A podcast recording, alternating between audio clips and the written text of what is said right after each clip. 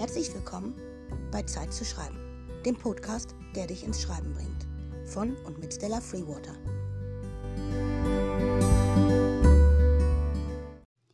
Erst einmal ein weiteres herzlich willkommen hier auf meinem Podcast.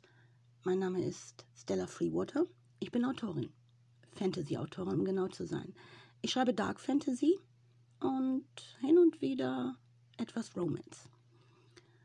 In dieser Folge geht es um Schreibblockaden und wie man sie löst. Um meine eigene Erfahrung damit und wie ich es geschafft habe, da rauszukommen. Ich möchte dir heute zeigen, was du tun kannst, um gar nicht erst in eine Schreibblockade zu geraten und wieder ins Schreiben zu kommen. Wie du eine feste Schreibroutine entwickelst und deinen eigenen Flow findest. Es ist nämlich egal, ob Anfänger oder Bestsellerautor, wir fürchten sie alle. Die Schreibblockade. Da hat man den Kopf voller wunderbarer Ideen für eine Geschichte, ja vielleicht sogar einen ganzen Roman und mittendrin greift sie mit ihren kalten Fingern nach uns und begräbt unsere Kreativität komplett. Eben noch lief es wie am Schnürchen. Die Worte purzeln nur so auf die Seiten. Und dann, von einer Sekunde auf die nächste, geht nichts mehr. Unser Gehirn blockiert. Ungefähr so, als wenn man beim Rollschuhfahren einen Stein zwischen die Rollen bekommt und sich erstmal so richtig aufs Maul legt, wie man so schön sagt. Puh. Was soll man dann tun? Aufgeben? Das Manuskript zurück in die Schublade legen oder hoffen, dass es von selbst verschwindet? Vielleicht am besten direkt in den Müll damit. Ach, am besten eine andere Geschichte anfangen und nicht weiter drüber nachdenken. Vielleicht liegt es ja an mir als Autor. Wahrscheinlich bin ich nicht gut genug und sollte das Schreiben besser gleich an den Nagel hängen. Solche Gedanken oder ähnliche gehen dir durch den Kopf. Habe ich recht? Auch mir ist das schon passiert, dass ich mitten in der Geschichte nicht weiterkam und dachte, schmeiß weg den Schrott. Aber zum Glück habe ich das nicht getan. Nee, ich legte mein Manuskript zur Seite und ging erstmal gedanklich raus aus meiner Story. Ich habe lange Spaziergänge gemacht und versucht, nicht an mein Manuskript zu denken. Das war gar nicht so leicht. Ähm, dann setzte ich mich wieder an meinen Schreibtisch und schnappte mir ganz altmodisch ein Blatt Papier und einen Stift. So stand ich extra eine Stunde vor allen anderen auf, weil ich diesen Tipp in einem Schreitratgeber gelesen hatte, der nebenbei von meinem Lieblingsautor Stephen King geschrieben worden war.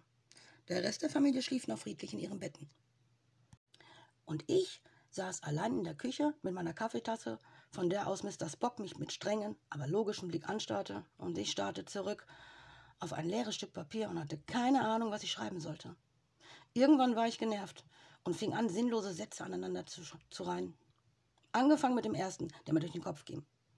Ich weiß nicht, was ich schreiben soll, schrieb ich auf. Das war mein erster Satz tatsächlich.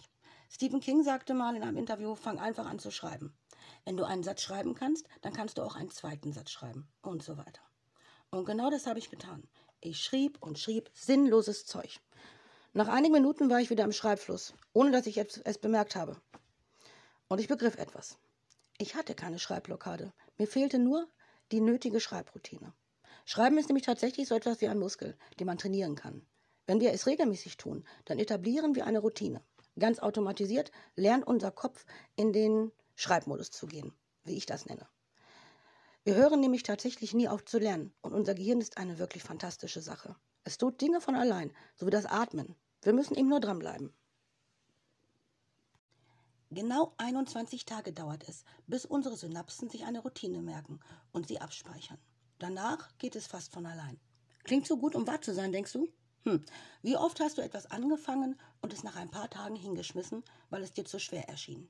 Nun, Hättest du das Ganze exakt 21 Tage durchgezogen, dann hättest du eine Routine entwickelt. Aber wir neigen nun mal dazu, uns in unsere Komfortzone zurückzulehnen, weil es einfach bequemer ist. Ich trat bewusst aus meiner Komfortzone raus und tat etwas, das mir damals als eingefleischter Langschläfer unheimlich schwer fiel. Ich stand jeden Morgen vor allen anderen auf und schrieb meine Morgenseiten.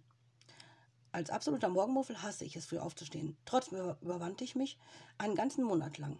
Jeden Morgen vor dem Rest der anderen Familie. Nach nur kurzer Zeit hatte ich mich so daran gewöhnt, dass ich ohne Wecker wach wurde. Es war mir zur Routine geworden. Ich hatte zwar kein weiteres Wort an meinem Manuskript geschrieben, aber ich hatte etwas gelernt. Routine ist wichtig. Es spielt keine Rolle, was wir schreiben. Zuallererst sollten wir jeden Tag schreiben. Ob wir nun Tagebuch schreiben oder uns angewöhnen, ein Bullet Journal zu führen, das ist erstmal egal. Solange wir überhaupt etwas schreiben. Unser Gehirn lernt dadurch, dass das Schreiben zu unserem täglichen Leben dazugehört so wie das Zähneputzen oder das Wissen darüber, wie man sich die Schnürsenkel zubindet.